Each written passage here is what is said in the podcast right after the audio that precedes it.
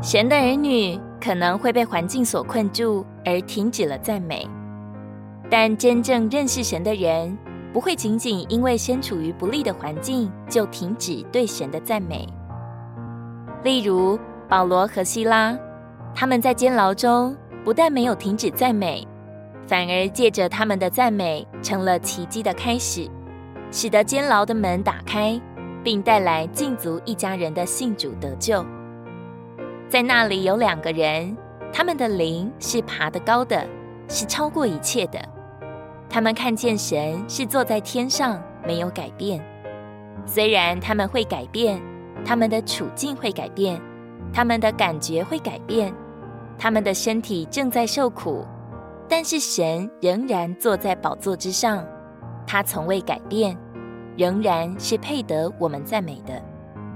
这种赞美是一种超越的赞美，是一种得胜的赞美。当我们祷告的时候，我们是在那个遭遇里面，但当我们赞美，我们就超越了这些困境，是爬到那个遭遇的上面去。赞美能够将我们从世界的繁重中释放出来。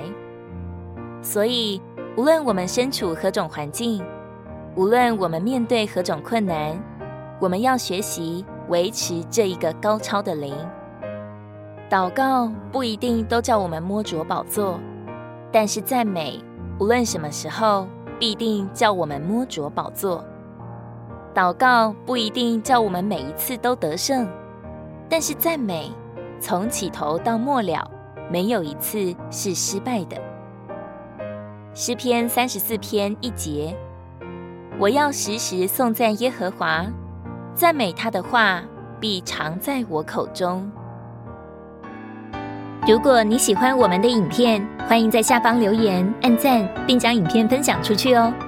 天天取用活水库，让你生活不虚度。我们下次见。